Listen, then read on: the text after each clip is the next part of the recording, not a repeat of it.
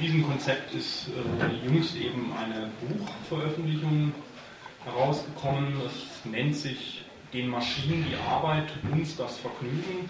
Beiträge zum Existenzgeld und zwei dieser Beiträge wurden von den hier Anwesenden neben mir verfasst. Das ist zum einen Harald Rhein, der das Buch auch mit herausgegeben hat, zusammen mit Anne Alex.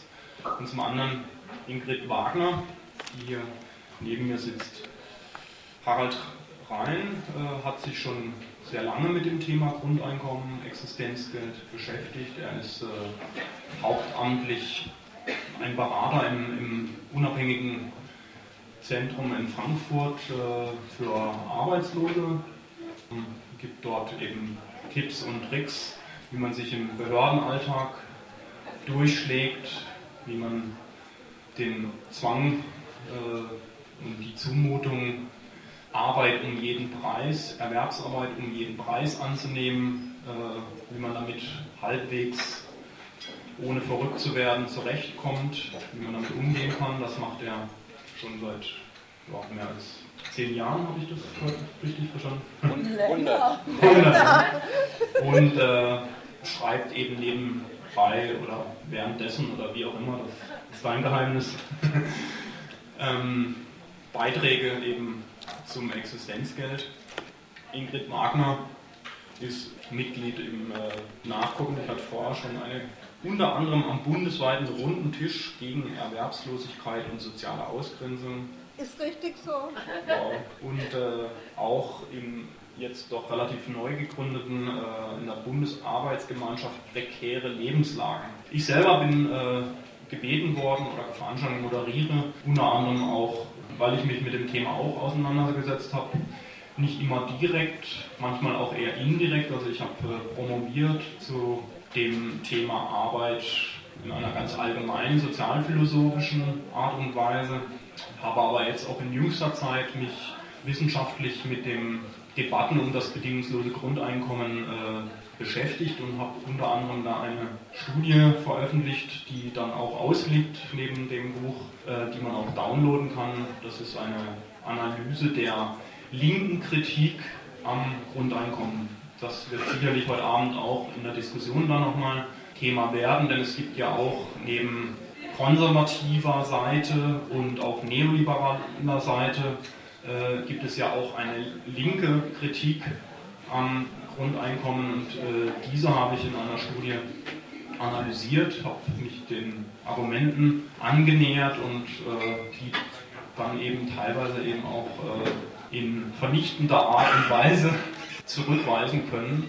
Dazu aber später mehr. Jetzt äh, kurz zum Ablauf dieser Veranstaltung. Also jetzt zunächst Ingrid einen Abschnitt aus ihrem Essay äh, vorlesen der meines Erachtens ganz gut auch in die Debatte einführt. Er widmet sich dem Thema Fetischarbeit, dem Mythos Arbeit äh, in einer eher essayistischen Art und Weise. Ist, danach wird Harald Rhein das spezifische äh, Konzept Existenzgeld, wie es eben äh, von verschiedenen Gruppierungen aus der unabhängigen Erwerbslosenbewegung entstanden ist, wie es von diesen entwickelt und auch weiterentwickelt wurde in den letzten zehn Jahren, das auch eben hier maßgeblich vorgestellt wird in dieser Veröffentlichung.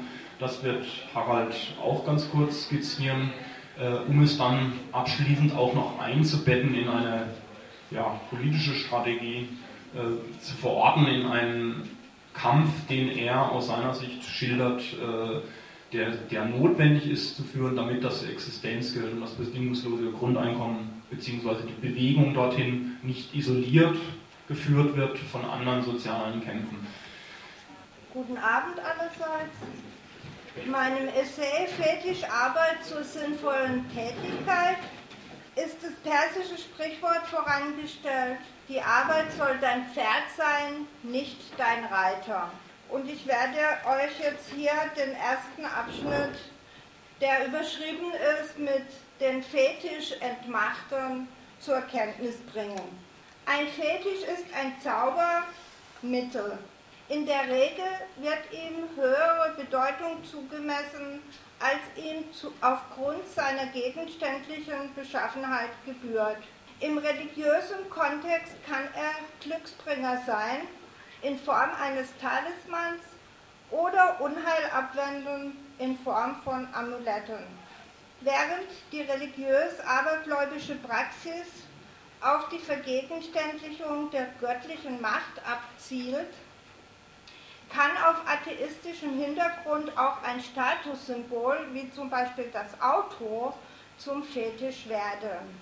In Bezug auf Arbeit gemeint ist hier Erwerbsarbeit in der existenzsichernden Form, besteht der Zauber darin, dass seit der Industrialisierung alle Menschen eurer Umgebung ihre Identität und ihren Lebenssinn nach wie vor aus der Erwerbsarbeit ziehen. Die Menschen sind vollständig im Griff der Erwerbsarbeit und der Bedingungen, die sie diktiert. Zur Zeit der Ausschüttung ihrer Geschlechtshormone, es handelt sich um die Zeit zwischen 4 und 5 Uhr morgens, hasten sie zum Arbeitsplatz. Sie sitzen bleich am Frühstückstisch oder im Intercity und verleugnen ihre Bedürfnisse nach Sinnlichkeit, Nähe oder Nachwuchs. Für den Job werden Beziehungen hinten angestellt, manchmal so lange, bis Kinderwunsch oder Familiengründung nicht mehr realisierbar sind. Ja, eure Umgebung wird immer lustfeindlicher und Kinder haben zu früh erwachsen zu sein. Aber haben Sie diese Entwicklung bewusst zur Kenntnis genommen? Vollzeitbeschäftigung nimmt seit den 80er Jahren kontinuierlich ab. Erwerbsarbeit, die ein Einkommen zum Auskommen gewährleistet, ebenso. Zitat Anfang. 20 Prozent der Beschäftigten in der Bundesrepublik Deutschland müssen dem Niedriglohnsektor zugerechnet werden. Das heißt, sie haben Stundenlöhne zwischen 3 und 6 Euro. Zitat Ende. Geschichtlich gesehen müsste die Freisetzung von menschlicher Arbeitskraft durch fortschreitende Technisierung und Automation allerdings Anlass zur Freude sein. Allein es kommt keine Freude auf. Der Schauspieler Klaus Maria Brandauer erinnert sich in einem Interview an seine eigene Schulzeit Ende der 50er Jahre, als er einen Aufsatz über einen Roboter schreiben sollte, der alles konnte, auch arbeiten. Zitat Anfang. Und was haben wir geschrieben?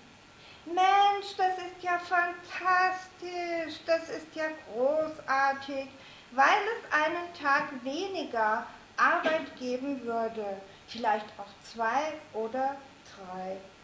Und immer mehr Freizeit, sodass wir alles machen könnten, was wir wollen. Singen, spielen, malen.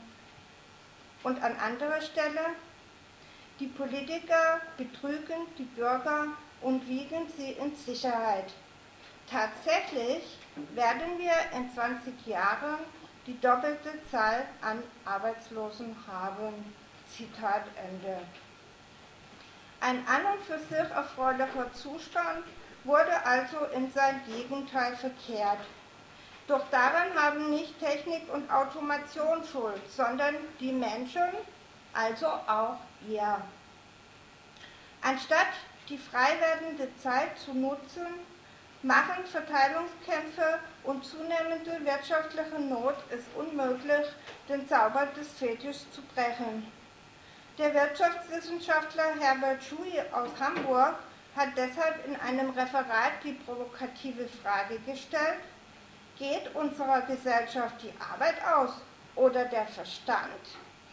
Und wohin sind die positiven Werte verschwunden, die mit mehr freier Zeit so sehnsüchtig erwartet wurden, wie zum Beispiel Muße, Reisen, Kreativität, Erholung, Abenteuer. Das frage ich euch. Der Fetisch wirkt unverändert weiter, denn es gibt immer noch genug Menschen, die daraus einen Vorteil ziehen, nämlich diejenigen, die genug Geld haben, das für sie arbeitet. Aber auch sie stehen unter der Wirkung dieses sonderbaren Zaubers. Das eingangs erwähnte persische Sprichwort soll auf diesen fatalen Trend in den postmodernen Industrienationen hinweisen. Eingeschlagene Irrwege und Tendenzen, die beherrschbar wären, sind völlig aus dem Ruder gelaufen und haben sich verselbstständigt. Um das Sprichwort zu verstehen, müssen Sie nämlich wissen, dass in der persischen Kultur das Pferd ebenso liebenswert wie ein Mensch sein kann. In der Regel wird es aber nicht zum Fetisch missbraucht, denn es dient immer dem Zweck, den Menschen zu tragen und vorwärts zu bringen. Im übertragenen Sinne sollte dies die Erwerbsarbeit auch tun, ohne mit anderen Zwecken überfrachtet und aufgeladen zu werden, wie etwa Existenzberechtigung, Identität oder Lebenssinn. Diese Überfrachtung sorgt dann dafür, dass der Arbeitende nicht mehr die Arbeit im Griff hat, sondern sie ihn. Arbeitssucht und Erkrankungen wie Herzattacken, chronische Schmerzen oder Erschöpfung sind Folge hiervon. Sie werden individualisiert und in Kauf genommen. Jeder Süchtige weiß ja, wie das ist. Der Affe der Abhängigkeit sitzt im Knick und sorgt durch Druck und Schmerz für stetigen Nachschub der Droge. Es wurde mir entgegnet, dass heutzutage sowohl Reiter als auch Pferd durch Maschinen ersetzt seien und die Arbeitswelt ohne Stress und Ambitionen undenkbar sei. Dazu möchte ich gern ein Beispiel zitieren, das nicht ich ersonnen habe, sondern ein Teilnehmer der Debatte Grundeinkommen, Tobias ähm, Krefeld heißt er. Ich finde das Beispiel ausgesprochen einprägsam. Zitat Anfang. In unserer Gesellschaft gibt es aber statt dem Hufschmied und dem Kartoffelbauern zwei Techniker, die eine Kartoffelanbaumaschine und einen Hufeisenautomaten warten könnten. Wir brauchen aber nur einen von beiden Technikern. In einer vernünftigen Welt würde der eine vormittags die Maschinen betreiben und der andere nachmittags und den restlichen Tag würden sie sich mit nicht existenzsichernden Tätigkeiten die Zeit vertreiben und zum Beispiel Politik machen oder sich ausdenken, wie die beiden Maschinen noch weniger Energie brauchen. In unserer derzeitigen unvernünftigen Welt bekommt der eine Techniker von Jahr zu Jahr weniger Kartoffeln für seine Arbeit und hat keine Zeit und Muße mehr, sich über Verbesserungen an seinen Maschinen Gedanken zu machen. Und der andere Techniker sitzt zu Hause und muss zwischen 8 und 20 Uhr beweisen, dass er jederzeit bereitsteht, die Arbeit vom anderen Techniker zu übernehmen, wenn dieser eines Tages tot umfällt. Und bekommt dafür ebenfalls von Jahr zu Jahr weniger Kartoffeln zu essen. Zitat Ende. Liebes Publikum, merken Sie, wie kurzweilig es wird, wenn Kostenfaktoren rebellieren und ein wenig um die Ecke denken? Bestimmt seid ihr genau wie jeder andere Bürger von Kollektivvorstellungen geprägt. Wenn in eurer Tageszeitung bei einer Konferenz oder im Wahlkampf von Arbeitsmarkt, Krise der Arbeitsgesellschaft oder Arbeitskosten die Rede ist. Denken Sie, Arbeit, das ist gleich bezahlte Erwerbsarbeit, nicht wahr? Lassen Sie mich deshalb noch aufzeigen, dass der Fetisch Arbeit mit der Entwicklung eines allgemeinen Mythos verknüpft ist. Unter Arbeit wird Erwerbsarbeit existenzsichernd oder nicht verstanden. Jedoch ist das Bruttoinlandsprodukt einer Volkswirtschaft im Wesentlichen, im Wesentlichen nicht nur durch bezahlte Erwerbsarbeit, sondern durch unbezahlte Arbeit erwirtschaftet worden. Sehen Sie, schon dürfen wir aufatmen, falls wir gerade mal wieder bezahlte Arbeit suchen. Auch diese Tätigkeit hat ihren Wert. In der Schweiz hat das Bundesamt für Statistik im Jahr 2004 auf Grundlage der Arbeitskräfteerhebung des Jahres 2000 erstmals die unbezahlte Arbeit bewertet. Durch die Einrichtung eines Satellitenkontos Haushaltsproduktion in der offiziellen Jahresrechnung wurde sie in Relation zum offiziellen Bruttoinlandsprodukt gebracht. Die unbezahlte Arbeit, ich kürze das jetzt ein bisschen ab, hatte im Jahr 2000 einen Wert von 250 Milliarden Franken, das entspricht 162 Milliarden Euro. Das sind 70 Prozent des ausgewiesenen Bruttoinlandsproduktes. Weitaus größter Teil der unbezahlten Arbeit ist die Hausarbeit. Aufgrund dieser Tatsachen ermuntere ich Sie, wertes Publikum, sich mit mir rundum wohlzufühlen, auch wenn sie momentan keine bezahlte Arbeit haben. Arbeitslos sind sie nämlich nicht, sondern eher erwerbslos und vermutlich geldlos, weshalb sie dringend Anerkennung in Form eines existenzsichernden Grundeinkommens benötigten. Wenn es nach mir gehen würde, in Form eines bedingungslosen Existenzgeldes. Auf Nimmerwiedersehen, Fetisch, Mythos, Goodbye. Soweit erstmal.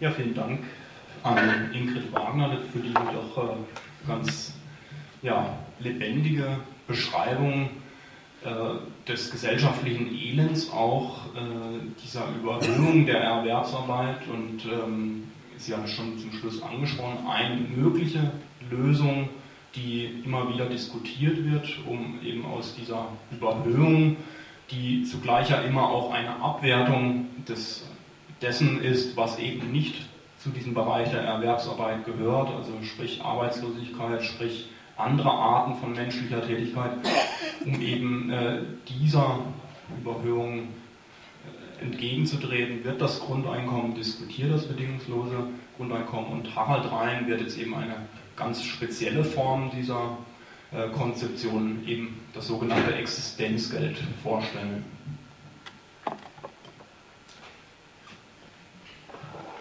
Ja, das mache ich doch sehr gerne, äh, weil ich eben schon so lange an diesem Thema dran bin und äh, arbeite, aber nicht nur ich, sondern viele andere äh, auch, weil das, worüber ich jetzt reden werde, ist kein Produkt von mir, sondern es ist ein kollektives Produkt, es ist ein kollektives Gut, was viele gemeinsam erarbeitet haben. Dass ich daran beteiligt sein konnte, liegt auch daran, dass ich neben der Tätigkeit als Berater für bestimmte Zeiträume freigestellt bin für Außenkontakte.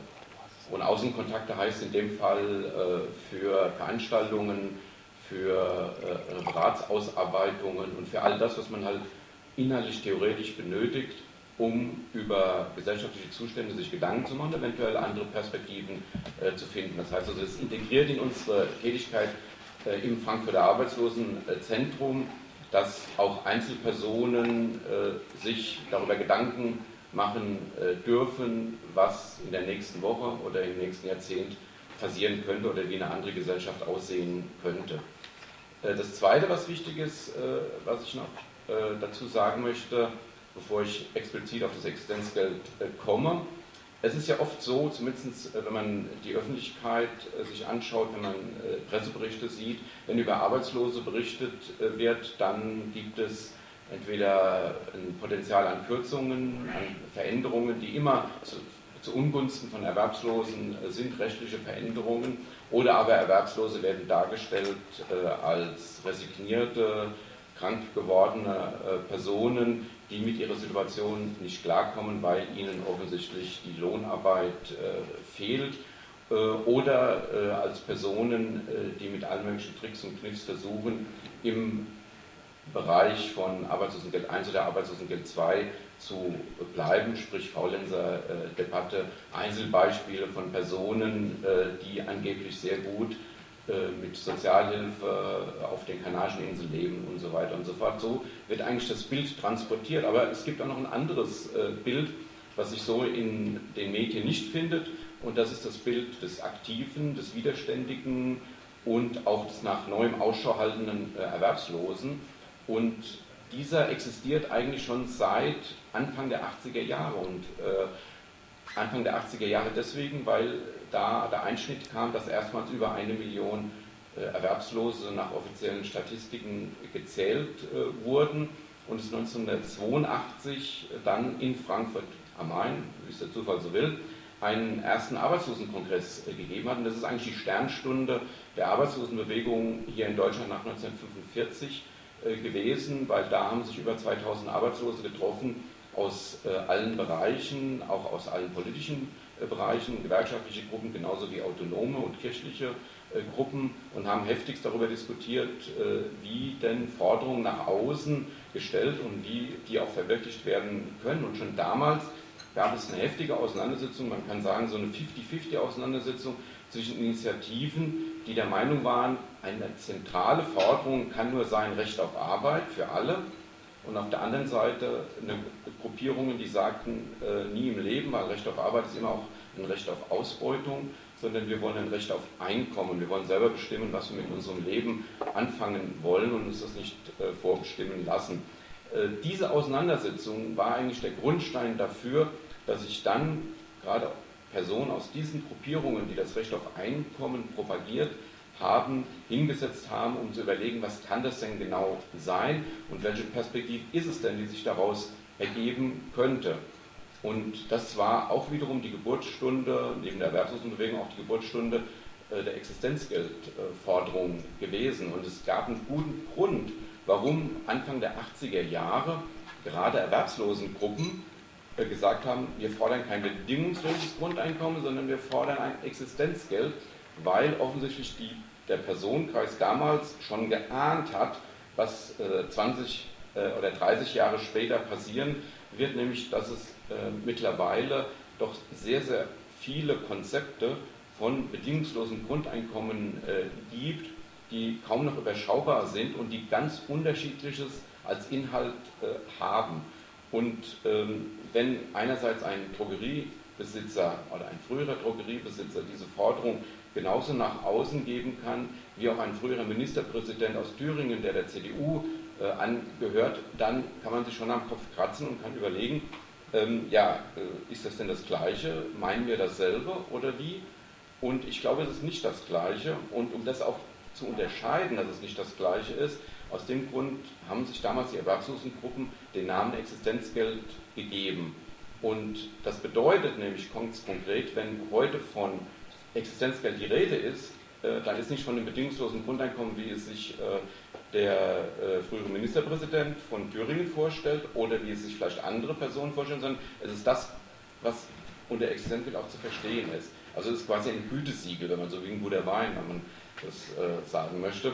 Ähm, und dieser gute Wein, der schmeckt meines Erachtens auch heute noch sehr gut, obwohl es sehr lange Zeit jetzt ins Land gestrichen sind.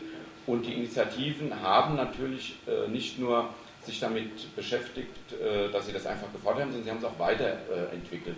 Und das, eines dieser Bücher, die auch vorne ausliegen, oder alle Bücher, die eigentlich da vorne ausliegen, machen deutlich, wie diese Entwicklungen bei den erwerbslosen Initiativen gewesen sind. Und um das zu veranschaulichen, äh, es gab oder es gibt sogenannte Bundesarbeitsgruppen. Das heißt, auf Bundesebene treffen sich Leute, die an dem Thema arbeiten und es auch gemeinsam weiterentwickeln. Also es ist nicht so, dass ich mich äh, an meinen Schreibtisch setze und jetzt sage, ah, das muss so sehen oder so sein oder äh, da muss man noch eine, eine, Variante rein, sondern es wird kollektiv diskutiert äh, und es wird kollektiv beschlossen, wie äh, Existenzgeld äh, zu bestimmen ist und wie es auch weiter zu bestimmen ist. Und das finde ich ist auch ein ganz großer Unterschied zu vielen Konzepten, die heutzutage von Einzelpersonen oder manchmal auch von Parteien vorgelegt werden. Und dass wir damals zu dem Punkt Existenzgeld gekommen sind, hat auch eine ganz einfache ja, Begründung. Wir haben eigentlich gemerkt damals als Erwerbslose, dass es sowas wie eine Vollbeschäftigung nicht mehr geben wird. Äh, auch wenn es heute heißt, es gäbe wieder eine Vollbeschäftigung. Jeder, der äh, Kopf äh, genug ist, weiß, äh, dass wir nicht in der Vollbeschäftigung leben. Das hat nicht nur was mit, der, äh, mit den Statistiktricks zu tun, äh, mit der die Bundesregierung und auch andere europäische Länder arbeiten, sondern das hat einfach was damit zu tun, dass bestimmte feste Arbeitsplätze aufgesplittet worden sind, unter anderem auch dank Hartz IV äh, dass wir es hier mit einer enormen Zunahme von Leiharbeit, befristeter äh, Beschäftigung, schlechter Tarifverträge und sowas zu tun haben und dass, wenn aus einem, aus einem Arbeitsplatz plötzlich zwei oder drei werden, können natürlich auch zwei oder drei Leute eingestellt äh, werden. Und das ist ein ganz das ist eine ganz wichtige Ursache für dieses sogenannte Beschäftigungswunder, unter dem wir momentan leiden und leiden deswegen, weil eben viele Personen für ihre Tätigkeit, die sie jetzt eingehen müssen, nicht genügend Geld bekommen, äh, meistens noch eine zweite oder dritte Arbeit äh, brauchen.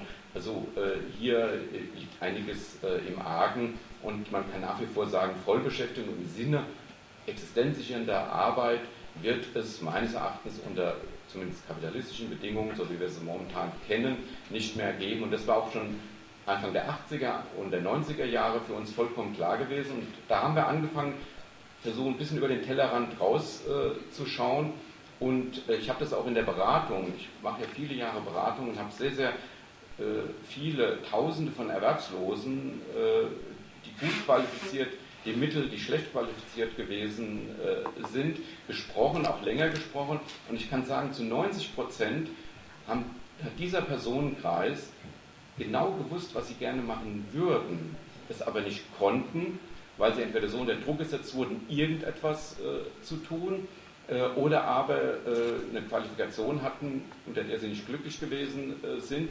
nichtsdestotrotz äh, da wieder rück äh, integriert worden sind, aber von der Idee und dem, was sie gerne machen würden, ganz andere Ideen hatten, nur dafür hatten sie nicht die notwendige Unterstützung, weder von Seiten der Jobcenter oder der Arbeitsämter, noch eben material, materiell gehabt. Also da ist eine Idee, da sind Ideen äh, vorhanden, aber sie lassen sich nicht äh, realisieren. Und das ist auch schon wieder eine Begründung dafür, warum äh, ein Existenzgeld äh, meines Erachtens eine gewisse Bedeutung oder eine wichtige Bedeutung auch für eine gesellschaftliche Entwicklung haben äh, könnte. Wir haben das Existenzgeld so gemeinsam äh, debattiert, dass wir ausgehend, und damit da haben wir eine gewisse Identität, mit dem sogenannten Netzwerk Grundeinkommen, das ist in Jahren gegründet worden in Berlin, das ist so ein, so ein Obergremium, kann man sagen, wo alle verschiedenen Initiativen mitmachen.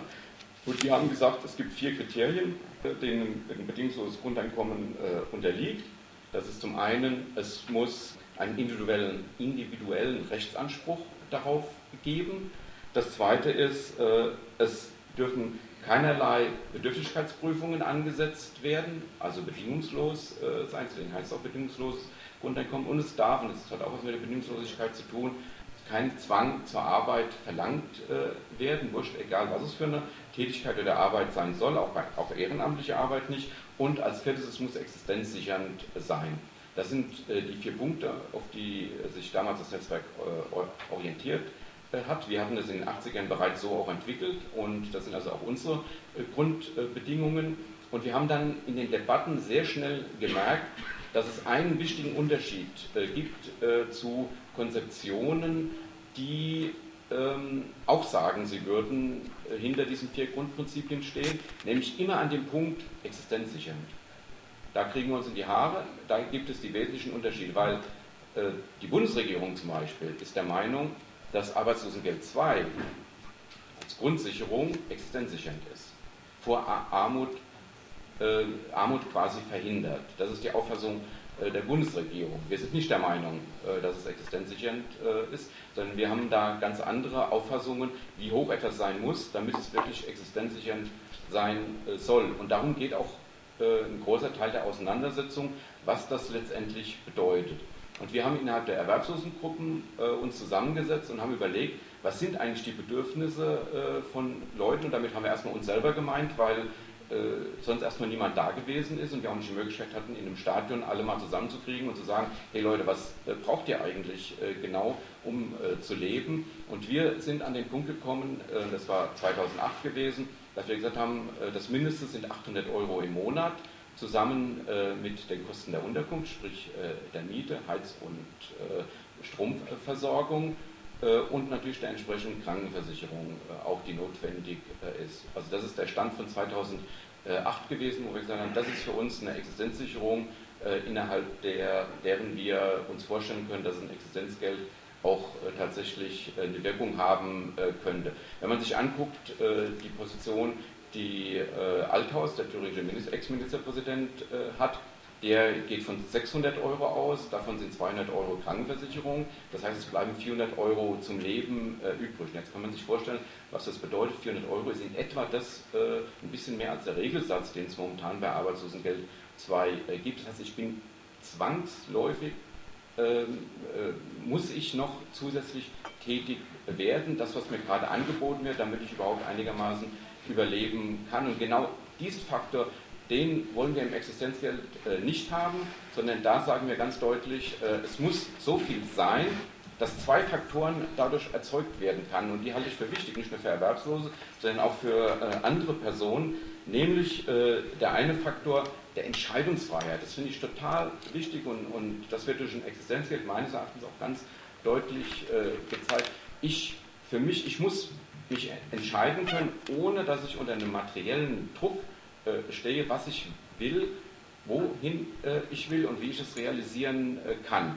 Und das kann ich aber nur, wenn für mich eine materielle Sicherheit äh, gegeben ist.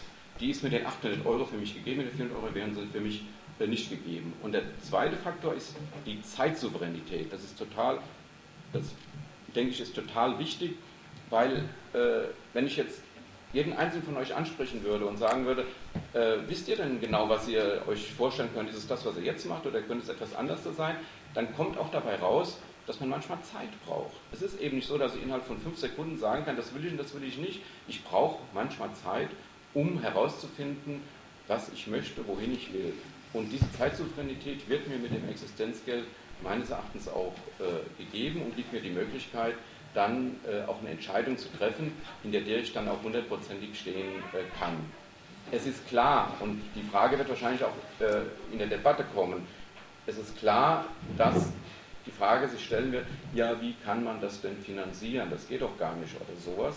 Und äh, ich sage, es geht. Und es, es, geht nicht deswegen, weil ich euch jetzt hier eine tolle Finanzierungskonzeption äh, vorstellen würde, sondern es geht dadurch, dass ich sage, alles Finanzielle innerhalb einer ganz bestimmten Gesellschaft, wie es entschieden wird, ist eine politische Entscheidung. Also wenn es eine politische Entscheidung der Mehrheit gibt, dass es so ein Existenzgeld in der Höhe äh, auch geben soll, dann wird es sie auch geben. Unabhängig, ob jetzt irgendwelche Ökonomen äh, sagen, es geht gar nicht es, äh, oder es geht doch, das spielt keine Rolle. Es ist eine politische Entscheidung, die gefällt werden muss. Denn äh, wenn ich mir vorstelle, wie die Finanzierung dann laufen könnte zum Beispiel, werde ich auch wiederum sehen, es ist auch eine politische Frage, weil die Erwerbslosengruppen haben gesagt, äh, um dieses Geld herbeizuschaffen, müsste man eine ganz einfache Geschichte installieren. Und diese einfache Geschichte äh, nennt sich, äh, wie Leute, die, die abnehmen wollen, frisst die Hälfte, half. Also äh, nimm die Hälfte, äh, heißt das. Und das bedeutet, wenn äh, Sie 10.000 Euro im Monat verdient und ich 1.000 Euro im Monat äh, verdiene, dann bekommt sie die Hälfte abgenommen, ich bekomme auch die Hälfte abgenommen, bekomme darauf das Existenzgeld. Und das ist eine Umverteilung, wenn man sich das äh, äh vorstellt, ist eine Umverteilung äh, von oben äh, nach unten. Weil natürlich die von ganz oben, die sehr viel verdienen, wenn ich 500.000 verdiene im Monat, muss ich 52.000 Euro äh, abgeben und das trägt mit zur Finanzierung dieses Existenzgeldes bei.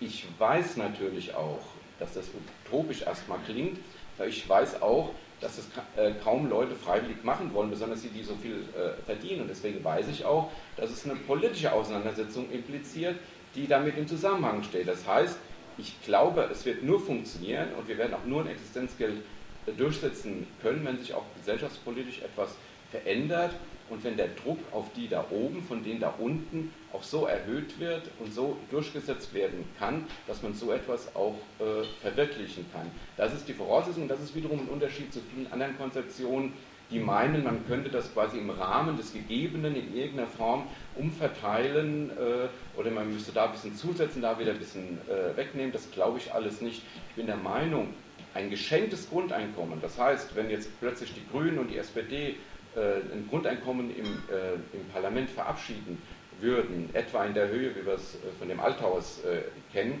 ich glaube, dass das eher zum Gegenteil von dem wird, was eigentlich an emanzipatorischen Inhalten in der Diskussion für ein Existenzgeld beinhaltet wäre. Ich glaube, da würde sich eher noch die Situation verschlechtern. Also es ist ein geschenktes, ein geschenktes Grundeinkommen, ist, glaube ich, ein ganz, ganz schlechtes Grundeinkommen. Es muss erkämpft werden. Es hört sich momentan vielleicht ein bisschen komisch an, weil es diese Kämpfe in dem Maße natürlich äh, nicht gibt. Aber was es gibt, äh, ist die Auseinandersetzung über dieses Thema und über die Frage, wie wollen wir eigentlich leben, äh, was ist eigentlich ein gutes Leben und soll jeder ein gutes Leben auch wirklich leben äh, können. Und in dem Zusammenhang glaube ich, ist der erste Schritt der, dass sich hier oben, also in den Köpfen, im Bewusstsein etwas äh, verändert. Und das wisst ihr genauso, wie ich es aufweise, weiß, äh, Bewusstseinsveränderung ist leider keine Sache, die von heute auf morgen klick-klack macht, sondern äh, das braucht seine Zeit. Es braucht manchmal Monate, manchmal Jahre, manchmal auch Jahrzehnte, bevor sich da etwas äh, verändert. Da muss sich vielleicht objektiv noch ein bisschen andere Entwicklungen auch äh, ergeben. Aber das ist der Ansatz und das ist auch der Grund, warum wir A hier sitzen, auch B mit euch diskutieren wollen und C ein Buch und wahrscheinlich auch noch mehr Bücher dazu veröffentlichen äh, wollen, dass wir wollen, dass im Bewusstsein sich erstmal was verändert, weil das ist die Grundlage dafür, dass sich dann auch tatsächlich äh, im, äh, ja, im, im, in der sozialen Auseinandersetzung äh, eventuell dann Erfolge äh, erzielen lassen. Das mal so ein bisschen zur Einführung dessen, was wir als äh, Existenzgeld äh, verstehen. Jetzt nochmal was vorlesen will ich nicht, weil ich glaube, es ist besser, wenn wir dann direkt äh, diskutieren. Nur zum Abschluss, das mache ich immer ganz gerne, äh, weil mich das äh, immer so erfreut, äh, einen kleinen Gag äh, anzubringen. Und zwar es ist ja bekannt, dass die heftigsten Kritiker des Grundeinkommens sitzen in den Arbeitgeber- und in den Arbeitnehmerverbänden, sprich Arbeitgeber. Äh, Ver Verbandspräsident Hund oder äh, DGB-Vorsitzender äh, Sommer. Also wenn man mit denen diskutiert, ist immer ganz schwierig. Äh, die haben da ganz große äh, Vorbehalte äh, dagegen. Und interessant in dem Zusammenhang ist aber, dass es hat mal einen DGB-Vorsitzenden gegeben, der hieß Dieter Schulte. Der war ein paar Jahre lang DGB-Vorsitzender gewesen und als er noch im Amt war, da wurde er mit dem Satz zitiert, wer arbeitet, hat einfach mehr vom Leben. Gut, mag sein. Für einige sicherlich, für alle glaube ich es nicht. Das hat er im Januar 2002 äh, dann etwas anders da formuliert, nämlich äh, gegenüber der Frankfurter Allgemeinen Zeitung. Da wurde er nämlich gefragt, ob er nochmal kandidieren will als DGB-Vorsitzender. Und da hat er gesagt, es gibt noch was anderes als Arbeit, Arbeit, Arbeit. Und da hat er recht. Danke.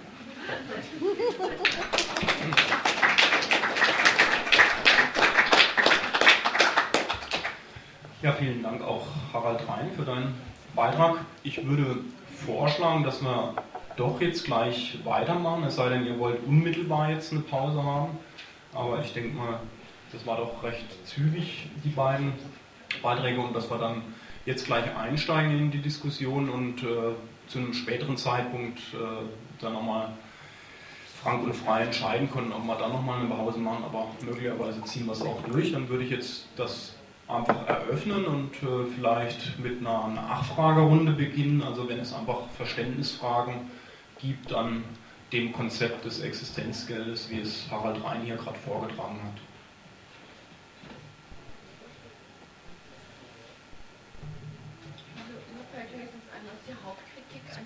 Bisschen lauter auch nach hinten gerichtet. Was die Hauptkritik an dem Konzept von dem DM-Menschen und äh, ich bin, ich bin da nicht so. Ähm,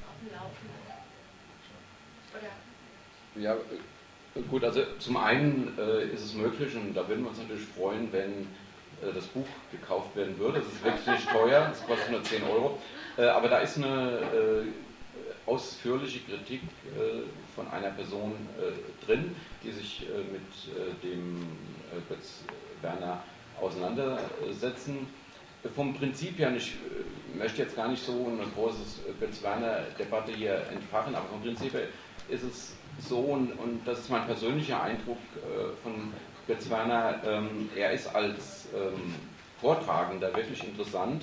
Und ich war öfters äh, auf Vorträgen von ihm gewesen, habe auch zwei Veranstaltungen mit ihm selber, auch Diskussionsrunden äh, geführt und finde ihn sehr überzeugend, äh, indem wie er etwas äh, vorträgt. Aber äh, sein Problem ist, er legt sich nur ganz schwer fest. Also er weiß genau, wenn er mit Erwerbslosengruppen diskutiert, dann ist für ihn Existenzsicherung immer etwas höher als äh, wenn er mit Unternehmervertretern äh, diskutiert. Ich war in wirklich beiden Veranstaltungen gewesen und habe das mitbekommen. Aber mein äh, zentraler Kritikpunkt besteht eigentlich darin, äh, dass ich glaube, dass er von seinem Anspruch, und er kommt ja aus der anthroposophischen äh, Ecke, was ja nicht per se schlecht sein muss, ähm, aus dieser anthroposophischen Ecke, ich glaube, er ist, er ist, der Meinung, man kann jeden überzeugen. Also man muss nur intensiv genug äh, mit den Politikern und äh, mit den zuständigen äh, Personen, äh, die für die materielle Absicherung von Menschen zuständig sind, äh, reden, dass man sie äh, Kraft des Argumentes überzeugen kann. Und er sieht, soziale Bewegungen, soziale Auseinandersetzungen sind für ihn eher ein Grauen. Das kann er sich überhaupt nicht vorstellen. Und deswegen glaube ich, dass er auch sein Blick sich eben nur auf die, die auf die bestehenden Verhältnisse, auf die bestehenden ökonomischen Verhältnisse, er tut ja auch nicht Ausbeutung als solche kritisieren, er findet auch den Kapitalismus äh, nicht äh, schlecht und äh, da äh, kann es, er bewegt sich quasi in diesem Raum und ich glaube, das ist zu kurz gegriffen. Da möchte ich gern was ergänzen. Also hinten liegt ja das Buch aus. Ähm, da ist ein sehr interessanter Artikel, der sich mit der Finanzierungsvorstellung äh, von Götz Werner, also der sogenannten 50-prozentigen Konsumsteuer befasst und auseinandersetzt. Und zwar heißt der keine Zwillinge, Grundeinkommen und Konsumsteuer. Eine Einführung in die vertragte Welt der Steuern von Thomas Lohmeier auf Seite 77. Also ich fand es sehr informativ und auch sehr leicht und eingängig zu lesen.